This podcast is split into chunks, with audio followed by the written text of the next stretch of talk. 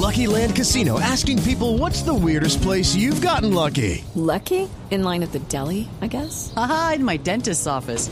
More than once, actually. Do I have to say? Yes, you do. In the car before my kids' PTA meeting. Really? Yes. Excuse me, what's the weirdest place you've gotten lucky? I never win and tell. Well, there you have it. You can get lucky anywhere playing at LuckyLandSlots.com. Play for free right now. Are you feeling lucky? No purchase necessary. Void where prohibited by law. 18 plus. Terms and conditions apply. See website for details.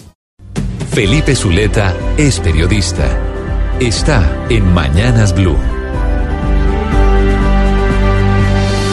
6 y 32 minutos de la mañana. Y como era previsible, el gobierno de Venezuela tomó decisiones en contra del gobierno colombiano, pues efectivamente expulsó ayer al eh, diplomático colombiano Juan Carlos Pérez Villamizar por, dice el gobierno venezolano, supuestamente no contar con las credenciales necesarias. Y obviamente en respuesta a la expulsión de territorio colombiano del venezolano Carlos Manuel Pino García, que se realizó ayer en las horas de la mañana. Ha dicho el gobierno venezolano que en virtud del reciente secuestro por parte de las autoridades colombianas y expulsión arbitraria de Pino García, ha tomado la decisión por razones de seguridad de Estado y en aplicación del principio de reciprocidad.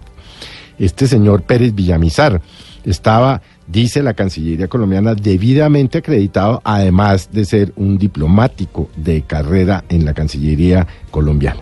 Pues este es el episodio, por supuesto, que se podría haber previsto después de que Migración Colombia decidiera expulsar al señor Pino, porque además, recuerde usted dijo, eh, Migración Colombia se podría presentar una afectación para la seguridad y la tranquilidad del país pero por razones de confidencialidad y reserva no nos podemos referir a actividades concretas como lo dijo el director de Migración Colombia, Cristian, Cristian Kruger.